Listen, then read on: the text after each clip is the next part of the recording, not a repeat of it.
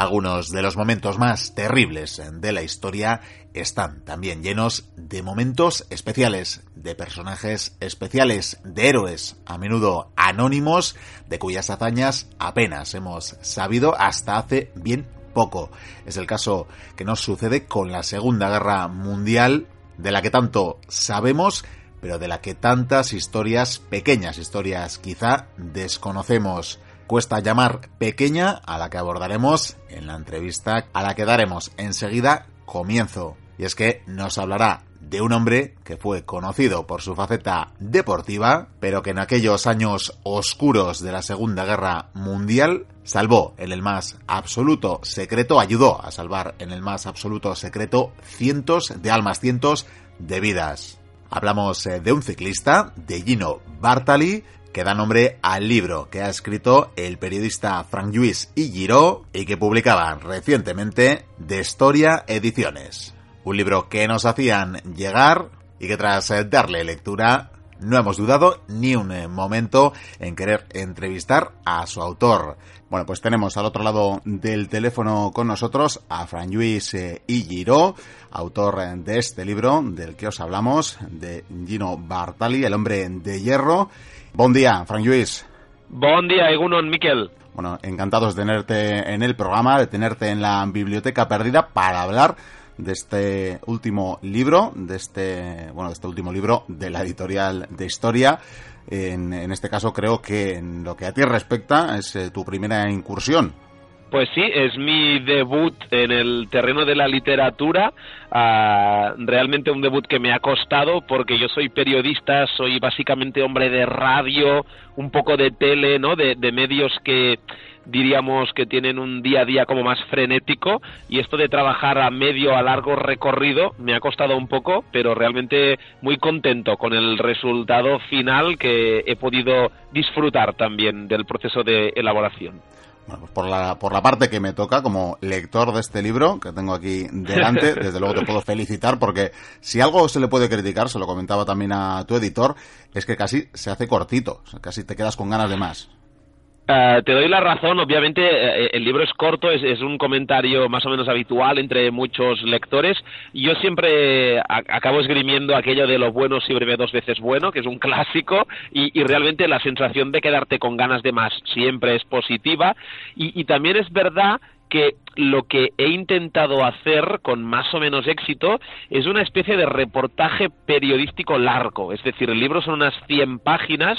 uh, con algunas entrevistas que trufan un poco la narración y realmente está todo muy medido. Es decir, yo tardé mucho en darle vueltas, en revisar, en ver cómo contaba, cómo avanzaba la narración, qué ponía en cada capítulo, para que no hubiera como parte de más para entendernos, para que fuera en esencia la historia, el contexto donde eso pasó y relatar punto por punto todo lo importante sin irme mucho por las ramas ni meter literatura. No hay parte de ficción, es todo uh, documentado y todo real tal y como ocurrió. Por eso es un reportaje periodístico que sí que luego queda como muy mm, sintético, ¿no? Como muy concentrado con todo lo bueno que eso tiene también, desde luego que la capacidad de sintetizar y de no aburrir es también, es desde luego un grado. En todo caso, vamos a entrar en, en harina, en materia, a hablar de este, del protagonista de este libro, que no es otro que Gino Bartali, un ciclista, eh, uno de los mejores ciclistas de todos los tiempos, probablemente, pero desde luego, a pesar de ser un eh, conocido deportista, a pesar de estar en ese ranking, ¿verdad?, de los eh, más memorables de la historia, lo que era, sin embargo, era un héroe anónimo. Uh, sin duda, e, es un deportista, como tú decías, uh, con un palmarés envidiable. Tiene dos Tours de Francia, tiene tres Giros de Italia. Eso solo por hablar de las grandes carreras ciclistas que se hacen en el mundo. Tiene cinco, es decir, uh, éxitos, hitos mm, de talla mundial pero claro, cuando ves, por ejemplo, que el Tour lo, ganó con 10 años de diferencia, ya es un dato como que te llama la atención, ¿no? Te fijas que el primero fue con 30 en el año 38 y el segundo en el 48. Entre medio que hay, hay 10 años donde Europa, el mundo, vive una segunda guerra mundial donde se paran las competiciones, por tanto, uh, su trayectoria deportiva quedó truncada y él participó de forma muy activa en esa contienda militar que fue la Segunda Guerra Mundial, como tú bien decías, de pasando lo que es el, el ámbito deportivo, ciclista en su caso, para convertirse en una especie de héroe, como mínimo desde mi punto de vista seguro. Desde luego, porque ya lo comentábamos en la entradilla, salvó a nada más y nada menos que 800 eh, judíos de acabar en los campos de concentración o directamente de exterminio nazis y lo hizo usando sus entrenamientos, usando su bicicleta, ese cuadro de la bici, ese sillín, donde transportaba documentación. Realmente, ¿por qué no se acaba sabiendo esto hasta incluso ya pasada su muerte? Sí, mira, uh, la, esto se forma a través de una trama secreta donde el cabecilla, quien lo instiga todo, es Elia la Costa. Elia la Costa, a finales de los años 30, en Florencia, era, era el obispo de la diócesis de, de, esta ciudad tan importante en el norte de Italia y era íntimo amigo de Gino Bartali, que era de, de, de Florencia también. Era muy católico, muy religioso, muy creyente y uno de sus grandes amigos pues era el obispo de Florencia, que lo llama y le propone de montar esta trama secreta para mmm, dentro de la Italia fascista, donde Mussolini era quien estaba en el poder, alineado con Hitler en Alemania, persiguiendo a los judíos y, como tú bien decías, mandándolos a campos de concentración barra exterminio, es decir, matándolos e intentando acabar con ellos, pues montan este, esta trama secreta donde el tercer punto del vértice es Giorgio Nissim, que es un antiguo editor ya retirado, que es quien tenía el material, de hecho, para poder fabricar uh, esta documentación falsa que a la postre facilitaría que los judíos italianos pudieran saltarse controles y salir del país sin ser identificados. Y lo que hacía Bartali, uh, tú también lo relatabas ahora bien, era hacer de mensajero, esto que ahora nos parece como tan moderno, tan cosmopolita, tan sostenible, de hacer de mensajero uh, a pedales, ¿no? Con una bicicleta, pues ellos ya lo pusieron en práctica a finales de los años 30, durante esos años de la Segunda Guerra Mundial, porque él era quien pasaba los documentos de un lado para otro para que no fueran identificados. Claro, tenemos que pensar que realmente había controles, controles policiales, controles militares, que era un estado de sitio, es decir, estábamos hablando de Europa en guerra, la Italia fascista de Mussolini uh, se jugaban la vida haciendo lo que hacían, por tanto había que ser muy, muy, muy, muy precavido y el hecho de que toda una estrella del deporte nacional como era Gino Bartali pasara con su bicicleta, pues claro, no llamaba la atención porque en el fondo era una persona muy conocida, todo el mundo le hacía como encima de la bici, él estaba entrenando, dando tumbos en bicicleta, a nadie se le hubiera ocurrido pensar que dentro del cuadro de la bici, metidos ahí en los tubos, debajo del sillín, había enrollados esos pasaportes, esa documentación que serviría para salvar la vida de hasta 800 judíos, en su mayoría niños, ¿no? Lo cual todavía es más importante lo decías, eh, creo que en varios puntos del libro, era el correo perfecto. Y es que no solo es que no despertara sospechas, sino que además los soldados sentían tal admiración eh, por esta figura del deporte que casi casi si le paraban era más para tratar de saludarle o fotografiarse con él. Claro, la angustia de, de, Bartali era total porque él sabía que se estaba jugando la vida, incluso la vida de su familia es uno de los motivos, luego seguro que ahondaremos en el tema de que él no contara nunca nada a nadie. Yo creo que para salvaguardar a, a su familia y aislarla y evitar de que nunca pudiera pasarle nada, y cuando él llegaba a los controles, y yo creo que con más miedo que otra cosa, uh, los militares, tú ahora lo decías, le paraban, le pedían autógrafos, incluso si en la época se hubieran hecho selfies, seguro que le hubieran pedido algún selfie. Sin duda. Le pedían cómo estás, le agasajaban. Bueno, pues claro, era como un ídolo, era un señor que ya en esos momentos había ganado dos giros de Italia y un Tour de Francia. Un Tour de Francia que gana en el año 38, justo cuando Mussolini llega al poder ya sabemos cómo son todos los gobiernos del mundo con los hitos deportivos que intentan apropiárselos no para de alguna forma pues propulsar una imagen de éxito. Imaginémonos esto con un gobierno totalitario fascista todavía se lleva al extremo. Por tanto todo el mundo en Italia conocía a Gino Bartali y lo tenía como un héroe de la nación un héroe deportivo ciclista que se había coronado como el ganador de la mayor carrera del mundo. Claro nadie podía sospechar de, de ese señor cuando llegaba a un control policial menos pues los guardias que estaban en ese momento ahí delante del poste, que lo veían pasar y uh, si tenían suerte le podían tocar y saludar. Además, para no dejar lugar a duda, y por si necesitaban pistas, corría con el maillot con su nombre, que me imagino que en la época no era tan habitual. No, no, no, eso era importante y también él todo tipo de precauciones de ser muy visible. Incluso hay algún episodio donde él, por ir con la bicicleta, era, él era un hombre muy ordenado, muy pulcro, ah, como muy metódico y llevaba siempre la bici impecable y alguna vez incluso tuvo algún susto por tener la bici demasiado limpia, por algún destello de luz, por, claro, estamos hablando de un país en guerra donde cualquier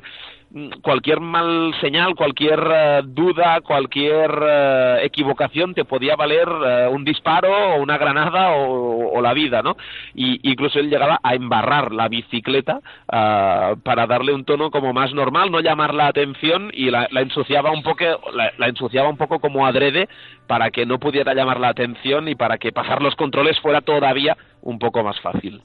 Bueno, Frank Lewis, es eh, eh, importante también señalar el contexto en el que se da la vida de Gino Bartali. Eh, lo, lo, comentabas ahora, ya era conocido antes de ese inicio de la Segunda Guerra Mundial. no en vano le había dado esa gran carrera que anhelaba Mussolini, pero en, tu libro también, también hablas eh, de este surgimiento del fascismo en Italia, quizás menos conocido que el nazismo, quizás este libro, quizás este personaje en, eh, en otro contexto, en otro país, hubiera necesitado menos contexto, pero sí que es cierto que a pesar de que estemos en eh, Europa, siempre nos cuesta más visualizar cuál era la situación de Italia, la situación de la sociedad y el auge de Mussolini, el auge del fascismo. Lo narras y lo resumes perfectamente en el libro y conviene, por tanto, dar también un pequeño repaso a cómo fueron esos primeros años de, Bartali en ese contexto y cómo lo usaron, ¿no? Desde, desde el fascismo, desde el gobierno, pues bueno, un poquito al modo de, los romanos eh, que, también eh, les pretendía recuperar esa figura Mussolini, ¿verdad? Con, con el pan y circo, en este caso el circo deportivo. Totalmente. Ah, yo creo que ah, cuando me planteé contar en el libro la historia de Bartali, uh, lo que te decía un poco antes en la entrada, ¿no? Que quería ser como muy sintético, pero tenía la sensación que a mí me generó la necesidad de contar. Si yo explico que hay un ciclista que salva la vida de unos judíos participando en una trama secreta, tengo que explicar quién persigue a esos judíos y, por qué los persigue y luego el libro empieza una, empieza un poco con un Benito Mussolini contigo empezó todo porque de hecho él es la persona ah, que da un poco el vuelco al país. No, se entiende la llegada Mussolini del poder en Italia lo mismo que pasa con Hitler en Alemania ah, que el nacimiento de la Segunda Guerra Mundial sin hablar de cómo se cierra la Primera Guerra Mundial con esas heridas que quedan abiertas en Europa mal mal, cerradas y luego dan eclosión a, esas figuras totalitarias, fascistas, como son en, este caso Mussolini y, Hitler, que dan un vuelco a su país y luego se unen en una especie de eje macabro europeo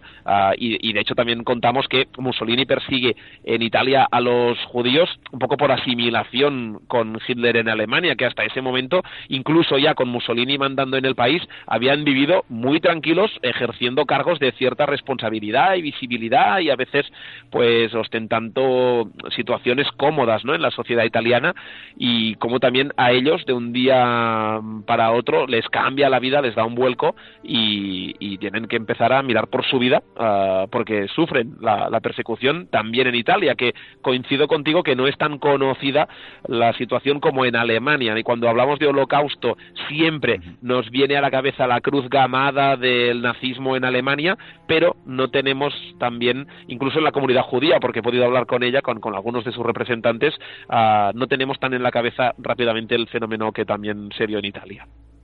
Bueno, y como decimos, eh, llega esa guerra y recibe Bartali esa invitación, eh, por decirlo de alguna manera, a colaborar en esta red que salvaría tantas vidas. Y lo cierto es que durante mucho tiempo eh, seguirá, seguirá entrenando, por lo menos a ojos del fascismo, seguirá entrenando, seguirá recorriendo cientos de kilómetros para transportar salvoconductos, para transportar los papeles que salvarían muchísimas vidas pero lo cierto es que imagino, imagino que este entrenamiento también lo supone precisamente en lo que sería ese parón de la guerra. Evidentemente no hay competiciones deportivas, pero bueno, también le servirá de algún modo para estar en forma y para conseguir eh, ese hito del que hacía referencia al principio, pero faltaba añadir quizás que todavía no se ha vuelto a emular, es decir, el ganar eh, un Tour de Francia, el ganar un Giro incluso, con 10 años de diferencia. Él se mantuvo en forma, por lo menos.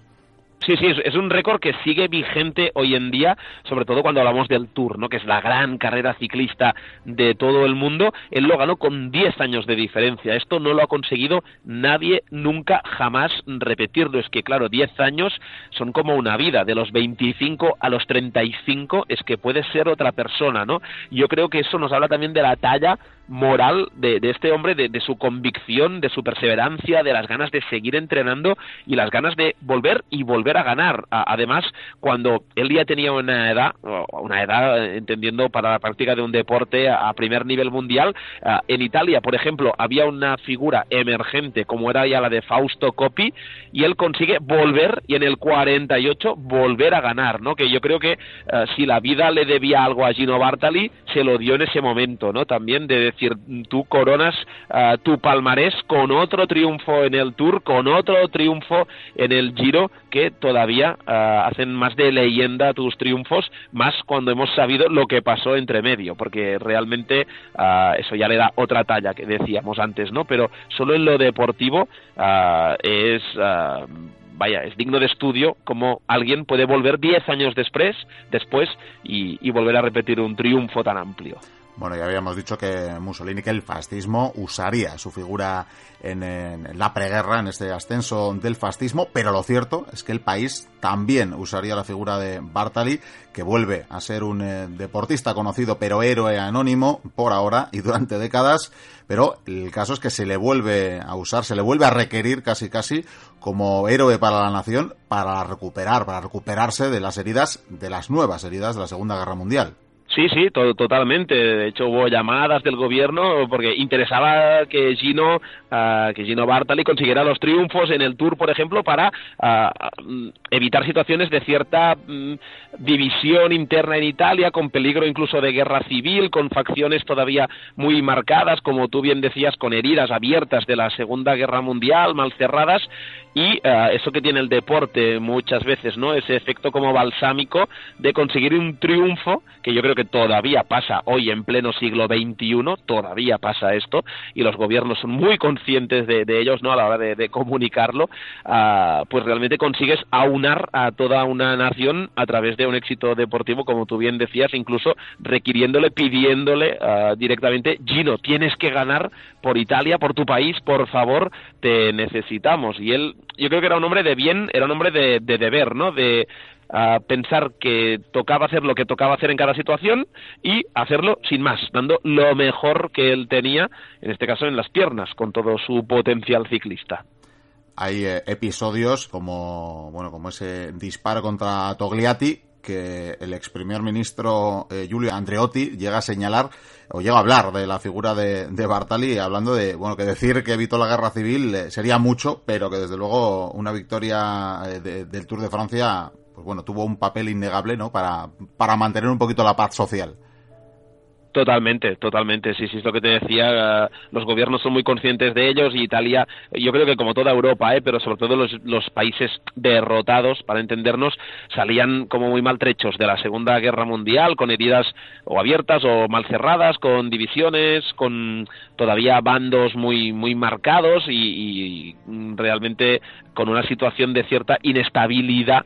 que de repente con un éxito deportivo pues ah, parece que, todo se calma un poco, que vuelve a su sitio y, vaya que, consigues que los gobiernos pues vayan cogiendo un poco velocidad de crucero y puedan ah, seguir con sus mm, rutinas y, que todo como que, baje un poco, ¿no? Que se calme el, el sufle y en este caso Bartali contribuyó. Yo creo que la, política de Italia del siglo XX ah, mm, no se explica sin una figura como la de Gino Bartali, que en principio es un ciclista que corre sus competiciones, pero que vemos que incidió activamente en muchos flancos de lo que es la, política italiana de, la salida de la Primera Guerra Mundial, entrada en la Segunda, incluso también ah, como cicatrizó luego esta también en Italia.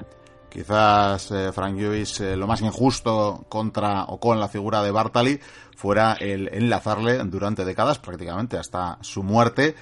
con el fascismo, el, haberle conocido como el ciclista del fascismo, máxime cuando en eh, posteriores eh, décadas, en la posguerra, eh, se surgiría también esa figura que mentabas de copy y bueno, pues cada uno tendría su papel, su representación, representaría a un mundo diferente de la sociedad italiana y ese papel que le tocó a Bartelli desde luego no era muy justo, no era muy justo con su historia real, con ese anonimato que había tenido.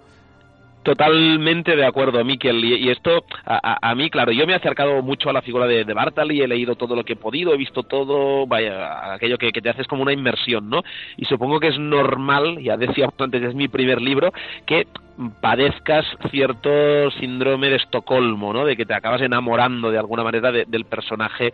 que, estás estudiando. Pero creo que la historia ha sido tremendamente injusta con, con Gino Bartali, ah, justamente por esto que tú señalabas, ¿no? A veces la, la historia se explica, y esto es mucho de, periodismo deportivo, a través casi de una mm, dialéctica marxista, ¿no? Como de confrontación de, de opuestos. Ahora, por ejemplo, sería o eres de Messi o eres de Cristiano Ronaldo, o eres de Mourinho o eres de Guardiola, ah, o te pones en un bando o te pones en el otro, ¿no? Y, en ese momento Italia realmente se, se, terminó dividiendo entre copistas y bartalistas, y, y Copi era un poco eh, el joven, el superclase, el ganador, el campeón, eh, el enrollado, el guapo, el seductor, el de izquierdas, ¿no? se le asociaba con todo ese tipo de valores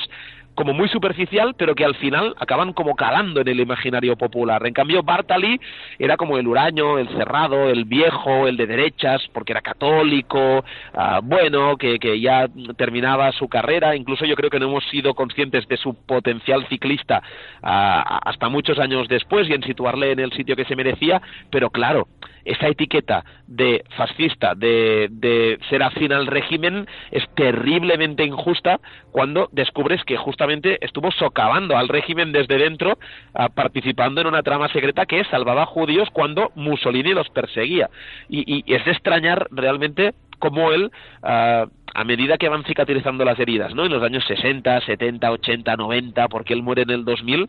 como él en ningún momento rompió ese silencio y dejó que de algún modo esa etiqueta permaneciera ahí ah, sin quejarse. Y, vaya, no deja de, sorprender, esto solo nos lo podría decir él, nosotros más o menos podemos especular